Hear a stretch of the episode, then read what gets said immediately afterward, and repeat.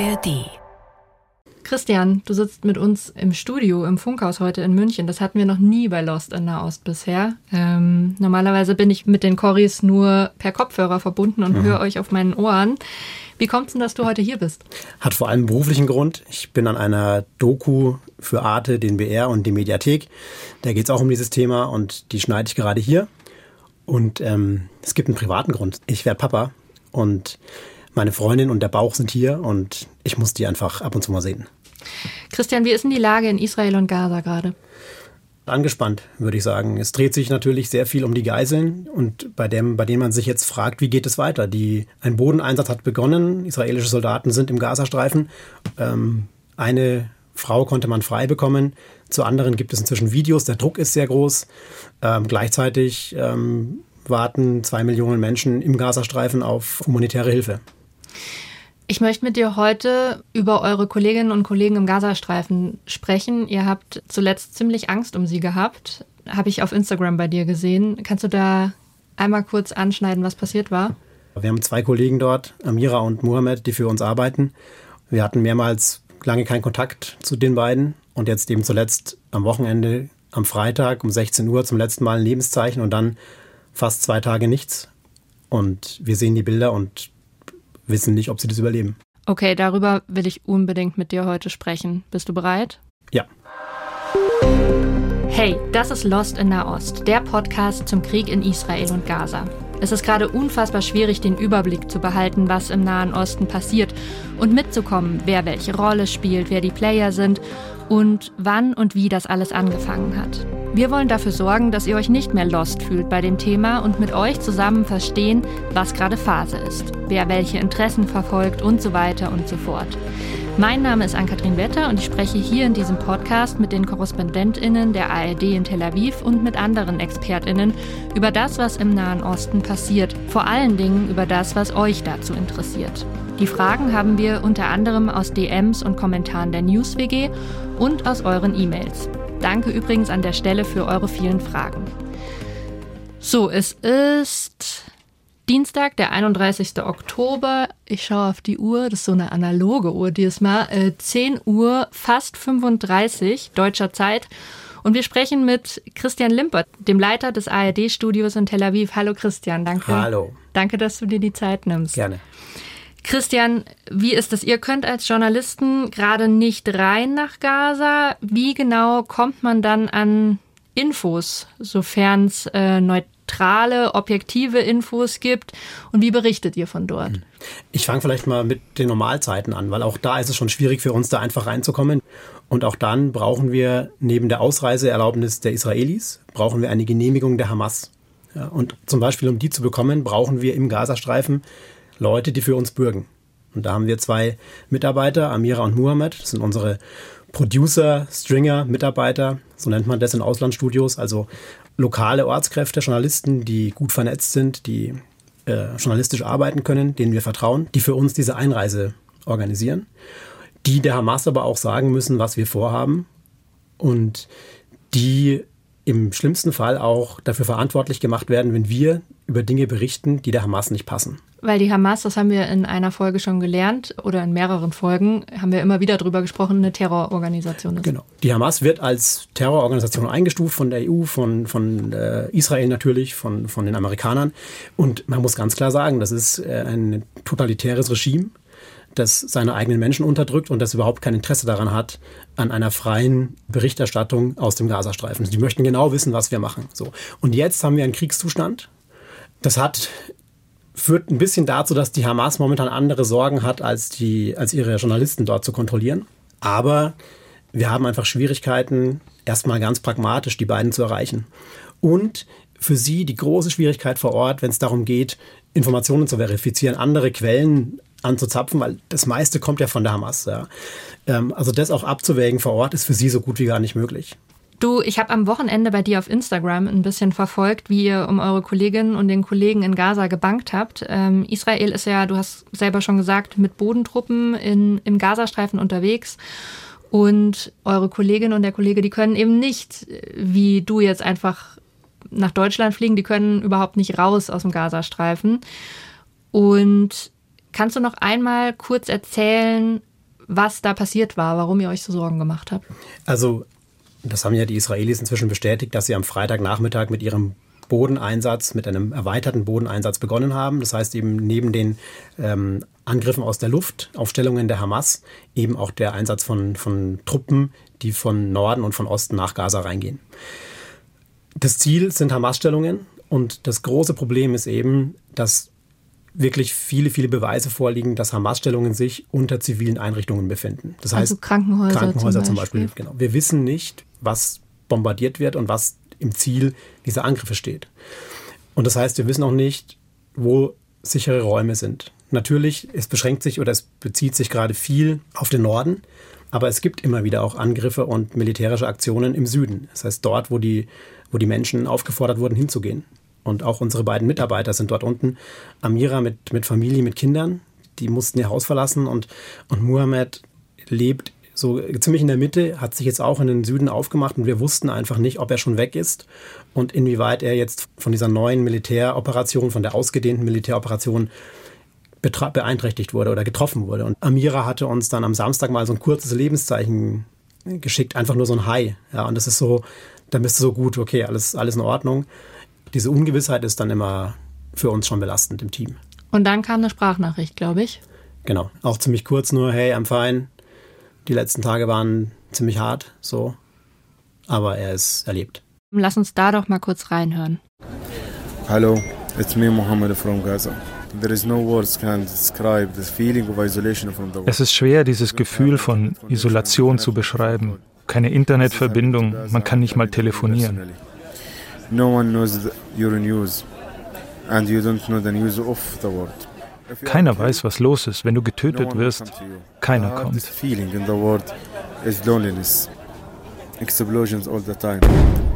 Das schlimmste Gefühl ist Einsamkeit. Detonationen die ganze Zeit. Vielleicht könnt ihr sie hören, während ich das hier aufnehme. Wie geht's dir, wenn du die Nachricht jetzt nochmal hörst? Naja, ich bin froh, dass er, dass er sie geschickt hat. Ne? Das, also, das ist ja der, genau der Punkt. Wir kennen die Situation dort.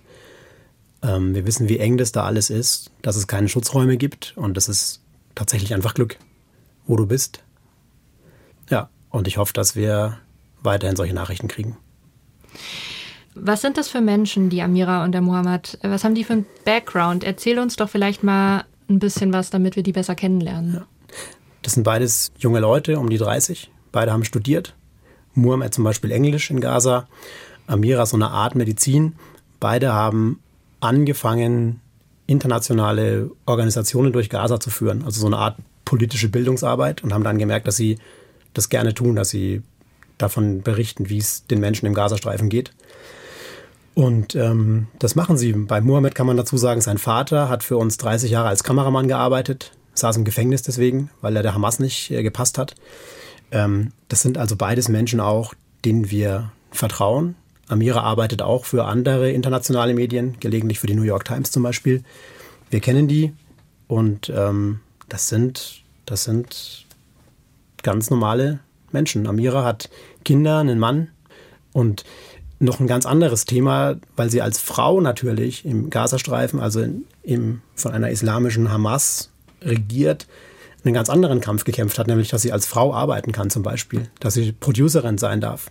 Das hat sie mir auch mal erzählt, dass ihr Vater sie unterstützt hat und dass sie dagegen viele Widerstände es erstmal geschafft hat und jetzt wirklich auch einigermaßen akzeptiert wird, auch von Kollegen, dass sie als Frau dort arbeiten kann. Anderes Thema, aber das, das sind, das sind die, die Probleme, mit denen die dort kämpfen.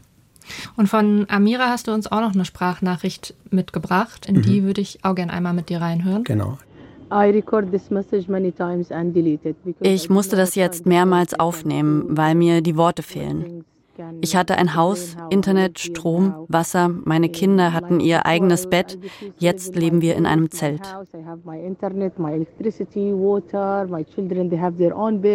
Now we are living in a tent. Ich habe mein ganzes Presseequipment hier bei mir. Das verteidige ich mit meinem Leben. Das muss sicher sein, sodass wir der Welt zeigen können, was passiert.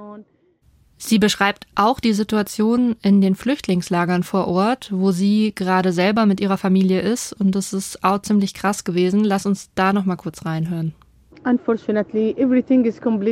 Ich musste fliehen nach Süden, habe hier keine Verwandten, aber die Leute hier sind gut zu uns. Die humanitäre Situation ist sehr schlecht, vor allem mit Wasser. Ich bin krank, meine Kinder auch, wegen dem Wasser und dem Essen. Es gibt nur Dosenessen. Wenn ich was Richtiges finde, besorge ich es sofort für meine Kinder. Es ist hart. Früher hatte ich alles, ein sauberes Zuhause mit meinen eigenen Sachen. Jetzt ist alles anders. We never imagined that we will witness a situation like this. We never imagined that we will live life like this das ist für uns, also wir kennen Amira halt als sehr starke Frau, wie ich schon gesagt habe. Die hat dafür gekämpft, dass sie als Frau im Gazastreifen als Journalistin arbeiten kann. Das ist, ich glaube, sie ist die einzige dort. Und sie jetzt so zu hören, so verzweifelt, das ist, ähm, das ist für uns alle einfach krass. Und, und wir können, das, das Schlimmste ist, wir können, wir können von außen nichts tun. Wir kommen da auch gerade nicht rein. Keiner kommt hin. Wieso können die nicht einfach gehen? Wieso können die nicht einfach raus aus dem Gazastreifen? Mal ganz einfach gesagt, reden wir von palästinensischem Gebiet. Also rein formell ist der Gazastreifen palästinensische Autonomiebehörde. Den Namen hören wir eigentlich oft dann, wenn wir vom Westjordanland reden. Ja. Aber auch im Gazastreifen sind wir formell in der Autonomiebehörde der Palästinenser. Der Unterschied ist, die wird von der Hamas regiert im Gazastreifen und im Westjordanland eben von der Fatah. Da gab es ja auch mal eine Art Kurzkrieg und die Hamas regiert dort jetzt seit 2006, 2007 und ist einfach ein, ein totalitäres Regime. Das heißt, wer ihnen nicht passt, der wird verhaftet, der kommt ins Gefängnis. Die Hamas schaut auch ganz genau, wer ausreist. Also zum einen ein System, ein Regime, das seine, seine Leute kontrolliert. Und dann natürlich die Tatsache, dass die Hamas als Terrorgruppe angesehen wird von Israel, von der EU, führt dazu, dass die Menschen von dort auch nicht einfach ausreisen können, sondern dass die praktisch doppelt kontrolliert werden. Muhammad hat mir erzählt, wenn er raus möchte, er braucht eine Art Visum. Da gibt es Möglichkeiten, das über Ägypten zu bekommen, muss man viel Geld dafür zahlen. Dann kommt man über den ägyptischen Grenzübergang raus. Nach Israel, über den Grenzübergang, also nach, nach Norden oder Osten, kommst du nur raus, wenn du ein, eine Arbeitserlaubnis hast von den Israelis oder ein Visum, das es dir ermöglicht, weiterzureisen nach Jordanien zum Beispiel. Das wird dann sehr streng kontrolliert. Wir haben es einmal geschafft, ihn für einen Tag nach Tel Aviv zu holen. Das waren ganz viele Formulare und wir wissen, dass er auch dann von den israelischen Behörden ganz massiv gecheckt wird. Und es gibt Listen, die die Israelis haben. Sobald irgendein Verdacht besteht, dass du zu Hamas irgendeine Form von Verbindung hast, stehst du auf der Liste und du kommst aus dem Gazastreifen nicht raus. Zumindest nicht über Israel. Die große Frage auch, sollen sie aus dem Gazastreifen rausgehen, wenn es die Möglichkeit gäbe? Ja. Und selbst, und ich glaube, selbst wenn man das organisieren würde, hat Amira uns auch gesagt, die würden es nicht machen. Das ist, das ist ihre Heimat. Die bleiben da. Uns hat noch eine Frage per E-Mail erreicht, die an der Stelle vielleicht ganz passend ist. Stichwort äh, sozialer Widerstand. Uns hat da jemand geschrieben, wieso kann die Bevölkerung in Gaza keinen sozialen Widerstand gegen die Hamas leisten? Kannst du da weiterhelfen? Ganz einfach gesagt, die Hamas ist die Gruppe dort, die das Waffenmonopol besitzt. Das heißt, die Milizen, die Polizei, das ist die Hamas die sind gut aufgestellt. Also auch jetzt geht man ja von bis zu 40.000 Anhängern der Hamas und des islamischen Dschihad aus, die praktisch diesen Widerstand dort gegen die Israelis oder gegen das israelische Militär vorbereiten oder leisten wollen. Und es gab auch schon Versuche von Aufständen, weil die Menschen zum Beispiel gemerkt haben, dass die Versprechungen der Hamas für ein besseres Leben, für wirtschaftlichen Aufschwung, dass das alles nicht eingetreten ist. Das im Gegenteil, es wurde immer schlimmer und die Hamas tut ja nichts für ihre Bevölkerung, wenn man über Infrastruktur redet. Das, da kommt einfach nichts.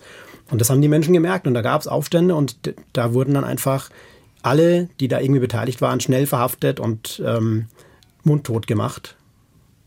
Und es gibt auch Berichte darüber, dass, dass Menschen da auch ähm, erschossen wurden. Ich habe, das ist jetzt hier so ein bisschen eine Sammlung von Fragen, die ich mitgebracht habe, aber ich ähm, glaube, dass es wichtig ist, dass wir die ganz grundsätzlich mal klären. Jemand hat bei der NewsWG, die ja Nachrichten auf Instagram macht, gefragt, wie man sich am besten informiert zum Krieg und Folgendes geschrieben. Ich sehe dauernd diese hohen Todeszahlen, die ja aber von der Hamas veröffentlicht werden, wenn ich das richtig verstehe. Aber super viele junge Leute nehmen das einfach als Fakt. Bin sehr verwirrt bei dem Thema, auch wie man neutrale Infos zu dem, was gerade im Gazastreifen passiert, bekommt. Wie glaubwürdig ist denn die Hamas und vor allen Dingen die Infos, die die rausgeben? Also ganz übergeordnet mal, wir sind im Kriegszustand. Und da gibt es von Kriegsparteien keine neutralen Infos, sondern die Informationen, die den Parteien helfen.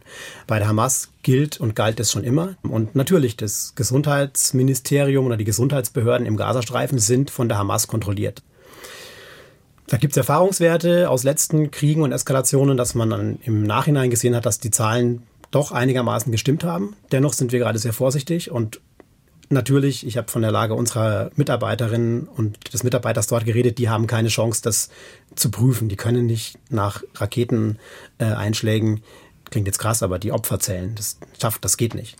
Das und, müsst ihr dann machen im Studio in Tel also Aviv. Also wir können es auch nicht. Wir, wir können uns dann auf die Informationen verlassen, die wir von anderen Seiten noch bekommen, zum Beispiel die Vereinten Nationen, andere Hilfsorganisationen wie Ärzte ohne Grenzen. Und dann ist natürlich für uns wichtig, dass wir die Quelle kennzeichnen. Wir sagen, wenn wir nur Angaben haben vom Gesundheitsministerium in Gaza, das gleichzusetzen ist mit der Hamas.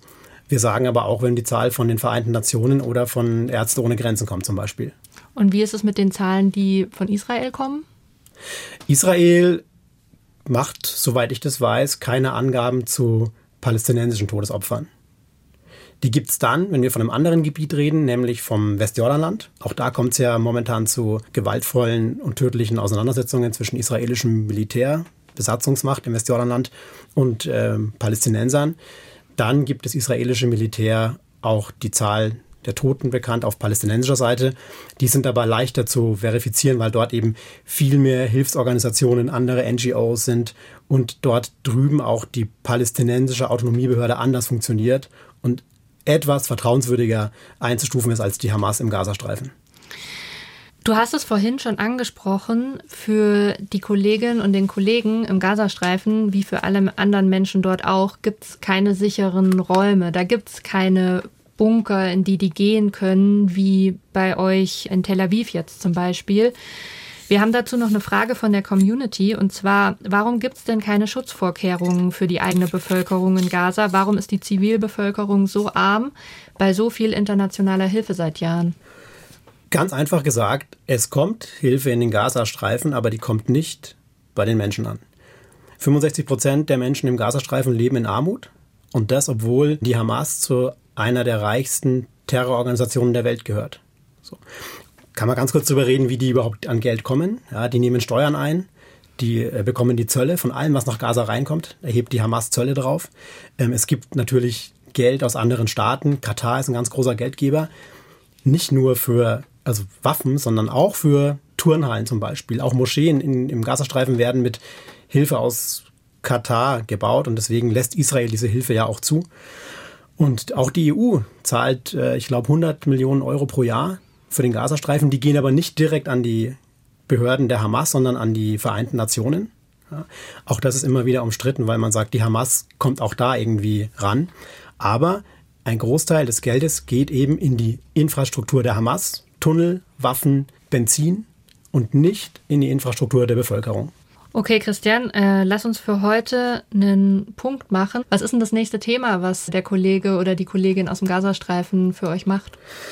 Das große Thema ist die Frage, wie sich die Lage der Menschen entwickelt. Wir hoffen, dass einfach schnell Hilfe reinkommt. Das, was momentan kommt, reicht nicht und das werden Sie für uns beobachten.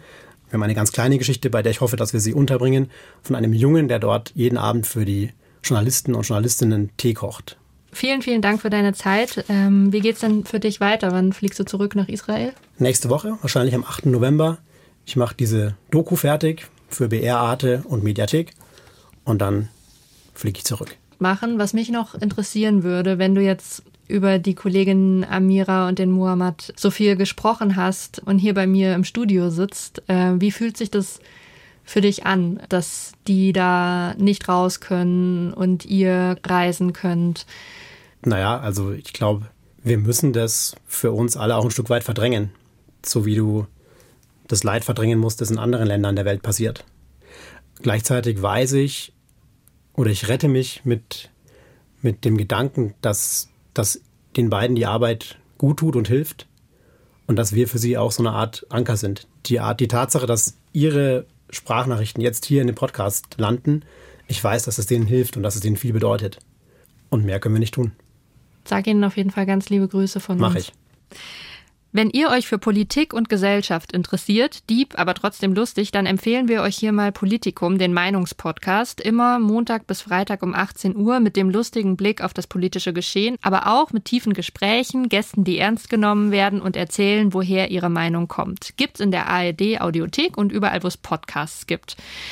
Und wenn ihr Fragen habt, die wir hier besprechen sollen, dann schickt sie uns gerne per DM an newswg auf Instagram oder an uns direkt an lostinnaost.br.de. Das findet ihr auch in den Show Notes nochmal. Lost in Nahost ist ein Podcast von BR24 und dem ARD-Studio Tel Aviv in Zusammenarbeit mit der NewsWG, die Nachrichten auf Instagram macht. Das Redaktionsteam dieser Folge: Sarah Pache, Christian Limpert, Jan-Christoph Kitzler und ich, Ann-Kathrin Wetter.